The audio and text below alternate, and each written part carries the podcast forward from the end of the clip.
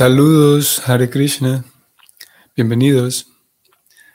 Vamos a seguir con el Bhagavatam. Hoy tenemos el último verso de este capítulo, verso 25.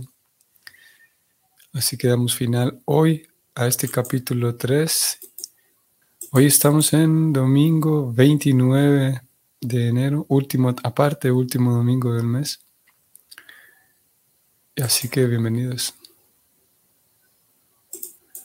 Om Namo Bhagavate Vasudevaya. Om Namo Bhagavate Vasudevaya. Om Namo Bhagavate Vasudevaya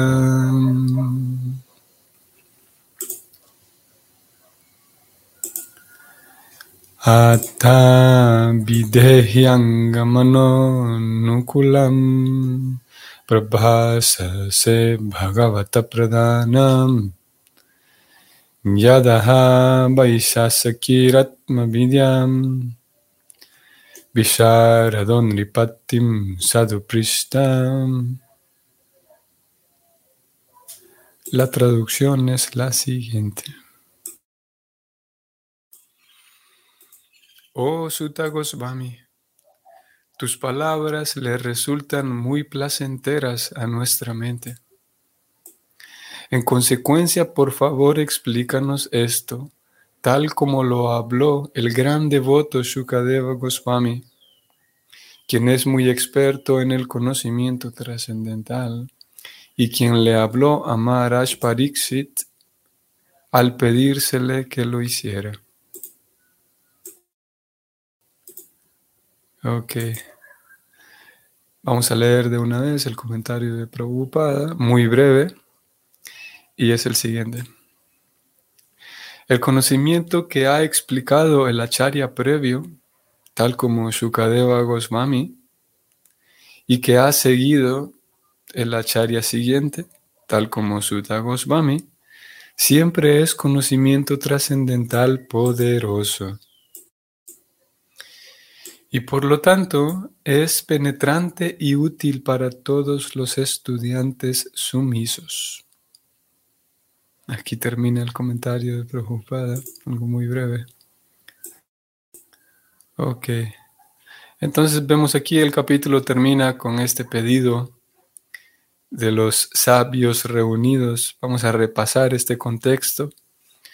Los sabios estaban reunidos al final de Kali Yuga perdón, al inicio de Kali Yoga, ellos están reunidos sabiendo que hace falta, eh, ellos como, como sabios, ellos como parte de la comunidad mm, brahmínica, sacerdotal, ellos tienen la responsabilidad de propiciar el bienestar espiritual de todos.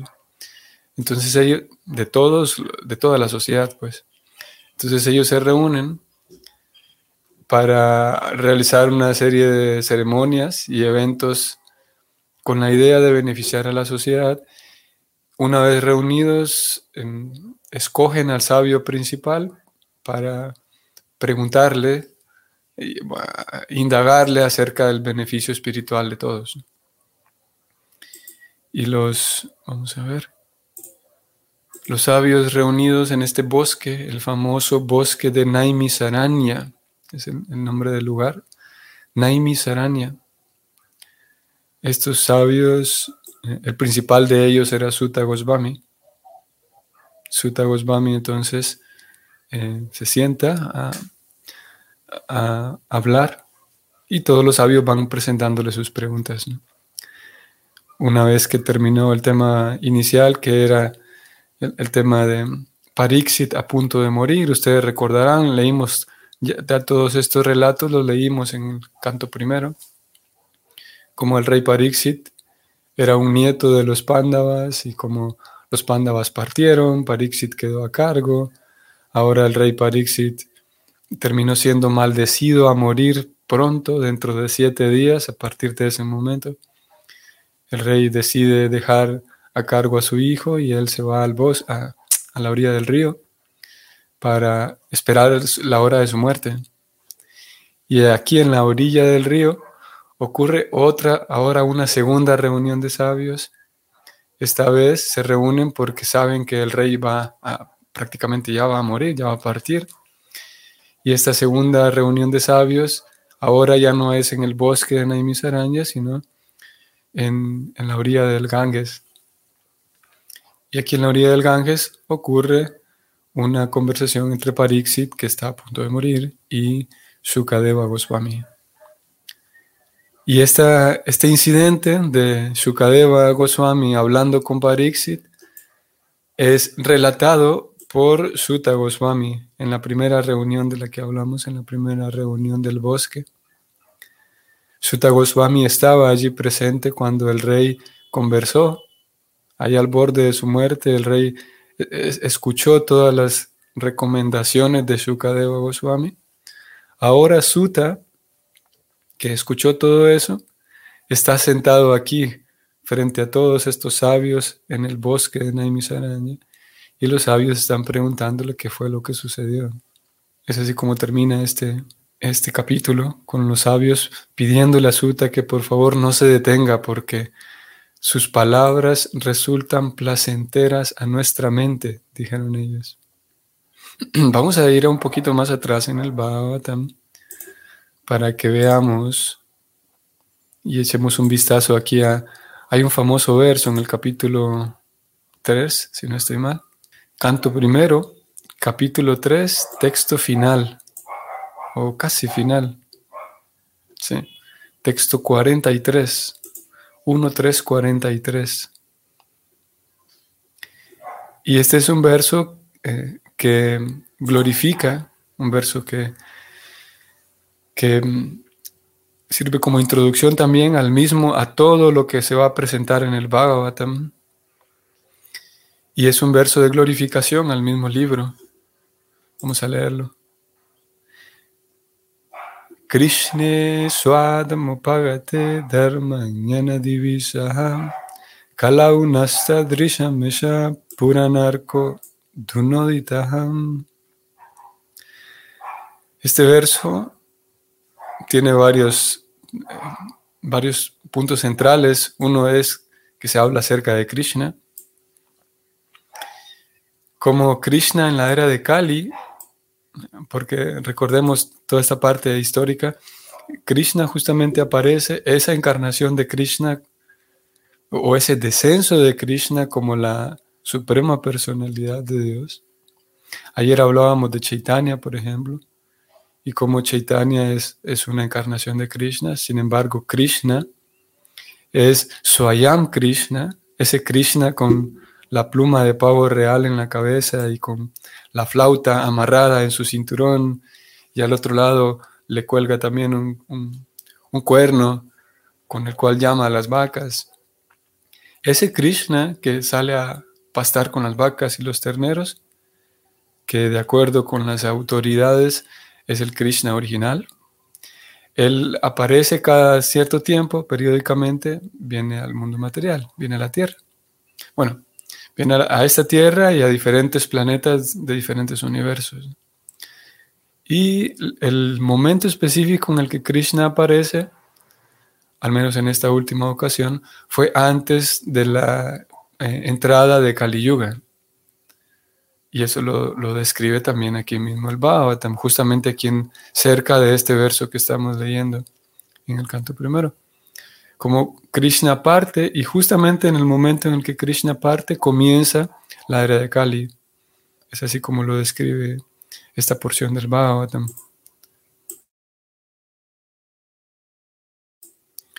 Entonces este verso que vamos a leer ahora eh, habla acerca de Krishna y cómo Krishna ya partió, dándole paso así a la era de Kali. Aquí se, aquí se habla de Kalau, se hace referencia a Kali, y, por la gramática se termina leyendo así, Kalau. Y aparte de Krishna y la relación con Kali, también se habla del Dharma, como habiéndose ido Krishna, eh, y justamente en presencia de Krishna había una atmósfera tan, tan especial, muy especial.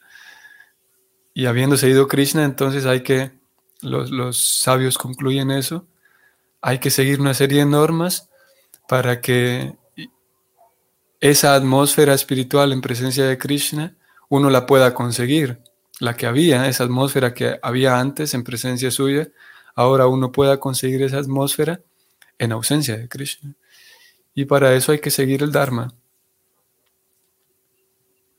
Vamos a, leer la traducción, que es la siguiente.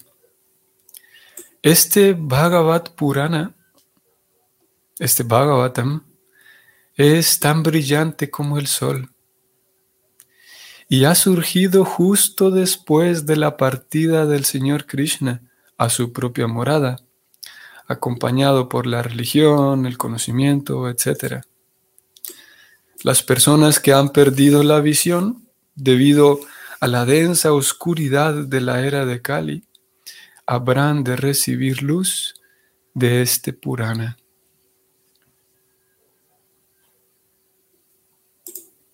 Como dije, sirve de introducción y al mismo tiempo de glorificación, al mismo texto, al mismo Bhagavatam, este, este mantra que estamos leyendo aquí.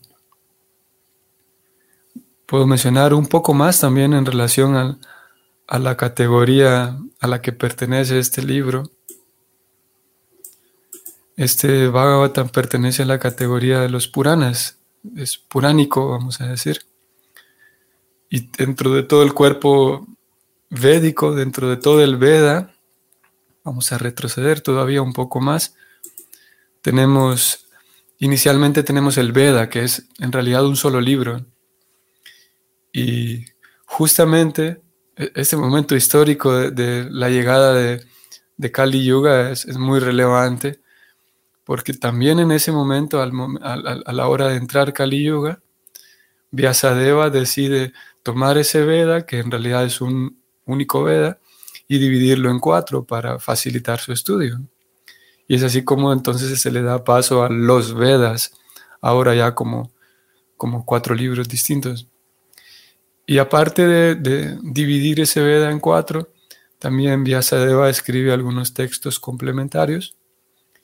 Y esos textos complementarios eh, tienen también diferentes categorías una de ellas es el eh, Purana, todos los Puranas. Luego eh, tenemos otra categoría de, textos complementarios que también son considerados dentro del cuerpo védico. Esos textos son los itihasas. Pero dentro de los Puranas tenemos, esta categoría de Puranas consiste únicamente en historias, ya que, como sabemos, los conceptos filosóficos en muchas ocasiones se vuelven densos y se vuelven intrincados, todos los temas filosóficos. Así que los Puranas lo que vienen a hacer es presentar esos, esos mismos conceptos filosóficos profundos en la forma de historias. Y es así como tenemos estos Puranas. Y hay muchos Puranas con diferentes énfasis. Y este Bhagavad Purana va a hacer énfasis en Bhagavat. Y Bhagavat, este, este concepto incluye a tres cosas. Incluye a Bhagavan, que es el Señor Supremo. Incluye a los Bhagavatas, que son aquellos devotos que están constantemente sirviendo a Bhagavan. Y también incluye al Bhakti, Bhakti, que es el medio por el cual los Bhagavatas sirven a Bhagavan. Así que este Purana está lleno de historias en, las cuales el tema central es el Bhakti. El Bhakti ofrecido a Bhagavan de parte de los Bhaktas. Y es todo lo que vamos a encontrar en este Bhagavat Purana. Mientras que hay otros Puranas que tienen todo tipo de historias eh, referente a otros temas, no necesariamente van a dar énfasis a la devoción de, hacia Krishna. Hay otros Puranas que sí, que su énfasis es otro. Mientras que en este, el tema central es Bhakti y Bhagavan y los Bhaktas. Y debido a que ese tema central, debido a que ese es el tema central, ese tema de un alma estar completamente entregada a Dios a través del bhakti puro, debido a que ese es el tema central, el amor puro por Dios, a veces también se le llama a este Purana, se le llama también el Amala Purana. A ver, ah, mientras, mientras encuentro esto que estoy buscando, voy a compartir esta otra pantalla. Aquí está. Nada más para que echemos un vistazo de algunos versos en los cuales Prabhupada hace referencia a diferentes Puranas. Aquí hay una referencia en el Chaitanya Charitamrita, en donde él está hablando del Kurma Purana, por ejemplo. Voy a subrayar esto aquí. Según el Srimad Bhagavatam, en el Kurma Purana, que es uno de los 18 Mahapuranas, hay 17.000 versos. El Kurma Purana se considera el decimoquinto Mahapurana. Bueno, y si ustedes van a, van a encontrar que tenemos referencia a diferentes Puranas, aquí se habla del Padma Purana, que creo que es el más citado, si no estoy mal. El Padma Purana o el Vishnu Purana, uno de los dos es el más citado. Aquí en otra referencia del Chaitanya Charitamrita aparece el Vishnu Purana, Prabhupada citándolo. Más abajo aquí encontramos al Garuda Purana. En fin, hay muchos Puranas. Decía, voy a retroceder aquí, entonces decía que el Bhagavatam es considerado o es llamado también, recibe el nombre del Amala Purana, porque el tema del cual trata es el tema con mayor pureza, por lo tanto, es, Amala significa libre de contaminación. O también se traduce como inmaculado, el Purana inmaculado. Tal vez ustedes habrán leído o habrán escuchado e, e, ese nombre, el Purana inmaculado. Debido a que el tema del que trata es el más puro de todos, o sea, un alma completamente entregada a Dios. No hay tema más puro que ese, no hay tema más, más profundo que ese. Mientras que los demás Puranas van a, dar énfasis, como dije, en otros temas, no necesariamente en la devoción a Krishna. Ok, entonces este verso decía el 2, eh, perdón, el 1.343 em, hace referencia al, a la, guía que el Bhagavatam presenta específicamente a aquellas personas que van a vivir a partir de ese momento en adelante, o sea, en Kali Yuga. Ya que en Kali Yuga la oscuridad es muy densa. Hay tanta oscuridad y hay tanta confusión, pero aún así habrá personas que están deseosas, que saben en su interior que buscan luz, saben en su interior que necesitan conducir su vida de manera apropiada. Y para esas personas está puesta este Purana para recibir luz.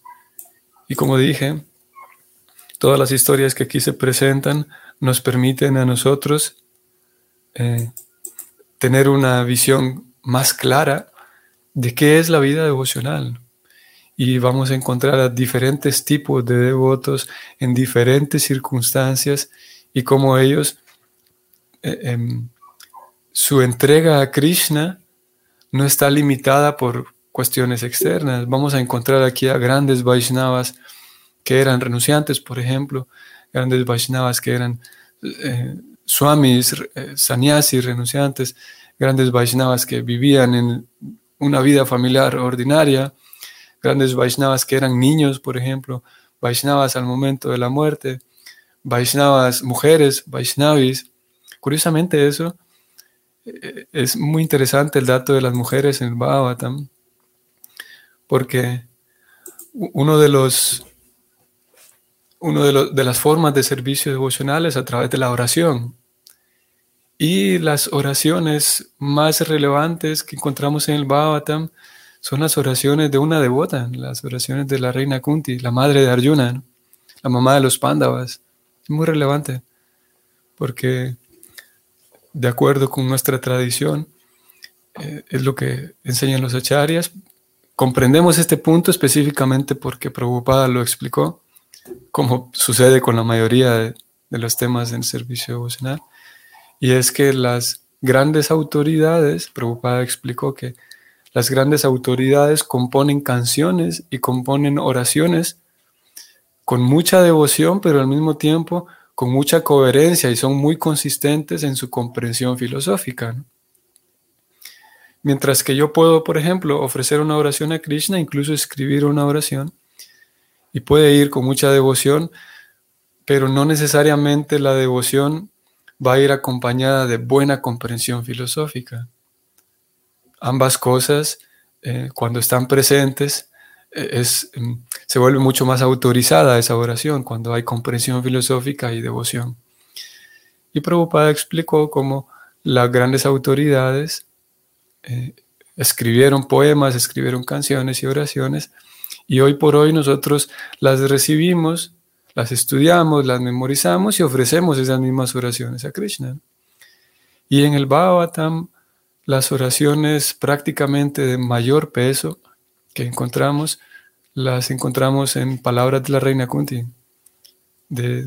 y así tenemos también más adelante eh, em, oraciones de otras devotas muy relevantes y, muy, muy autorizadas. Así es que el Bhagavatam nos presenta diferentes tipos de devotos y nosotros podemos darnos cuenta, podemos apreciar que la vida devocional se puede expresar de cualquier manera en, a ver, no de cualquier manera en, un sentido así ordinario, sino en cualquier tipo de circunstancias, conociendo el método, uno puede eh, mantener siempre una vida de lo más pura posible, que no hay impedimentos externos. En un sentido es lo que busca enseñarnos a nosotros em, que vivimos en medio de, en cierto sentido, en medio de una sociedad tan oscura y cada vez más oscura. No por culpa del capitalismo, no por culpa de, las grandes empresas, sino por, en realidad no hay ninguna culpa. A veces ciertas, ciertos grupos señalan que la sociedad está perdida y el Baba también eso concuerda definitivamente. La sociedad está perdida. Sin embargo, algunos grupos concluyen que la sociedad está perdida, pero está perdida por el capitalismo, la culpa la tienen ellos, o está perdida por el comunismo, o está perdida por los grandes magnates, las grandes empresas. Y el Bhagavatam dice que en realidad la sociedad está perdida porque hay mucha oscuridad, y hay mucha oscuridad porque la época en la que vivimos es así, la época llamada Kali Yuga.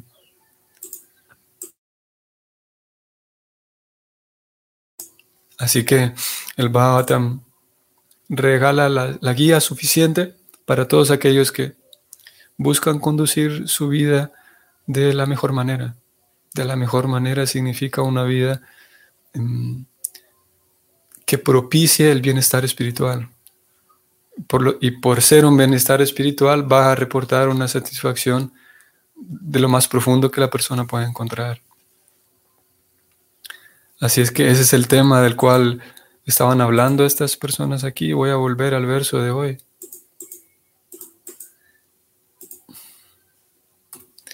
Ese es el tema del cual están hablando estos sabios aquí, con el verso que terminamos hoy. Y los sabios le piden, por favor, a Sutta Goswami que no se detenga, porque ellos, esos sabios ahí reunidos, son de esta categoría de personas, ese tipo de personas de las que acabamos de leer, que quieren buscar luz para su propia vida, que quieren llevar una vida, sí, una, vida real, una, una vida verdadera, y que podemos decir, nosotros entramos en esa categoría también, en esa categoría de esos grandes sabios. Estamos muy distantes tal vez de nosotros ser grandes sabios, pero al menos tenemos,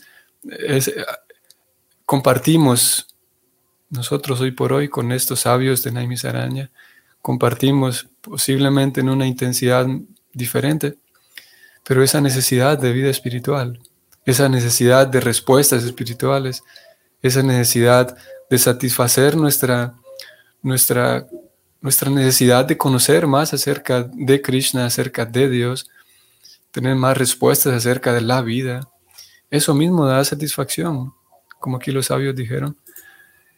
Esos mismos temas resultan placenteros a nuestra mente, al igual que ellos. Y afortunadamente, afortunadamente, eh, para ellos y para nosotros, el tema continúa. El tema de Sutta Goswami, él lo continuó y se extendió hasta 12 cantos más, apenas estamos eh, llegando a prácticamente a la mitad del segundo canto. Hay mucho más tema, hay indudablemente mucho más, eh, mucho más material que va a seguir siendo, va a continuar siendo placentero para nuestra mente, así como lo fue para estos grandes sabios, así lo es afortunadamente para nosotros. En la medida, como ayer decíamos, en la medida en la que mantenemos nuestra vida ordenada, hacemos el esfuerzo por seguir el método y el método consiste en mantenerme escuchando acerca de Krishna, mantenerme ofrendando mis alimentos a Krishna, tener un, ya sea un altar en casa, es lo recomendable, que uno tenga su altar en su casa y pueda ofrendar, pueda llevar a cabo aquella eh, adoración de la deidad de la cual leímos, la cual incluye una ofrenda de alimentos, una ofrenda de flores, diferentes artículos. El método también incluye que uno pueda estar en compañía y en contacto con los demás Vaishnavas, que uno pueda compartir un almuerzo con ellos, que uno pueda sentarse a cantar al kirtan con ellos, que uno pueda hacer pequeños servicios para los Vaishnavas. Eso está incluido en el método también.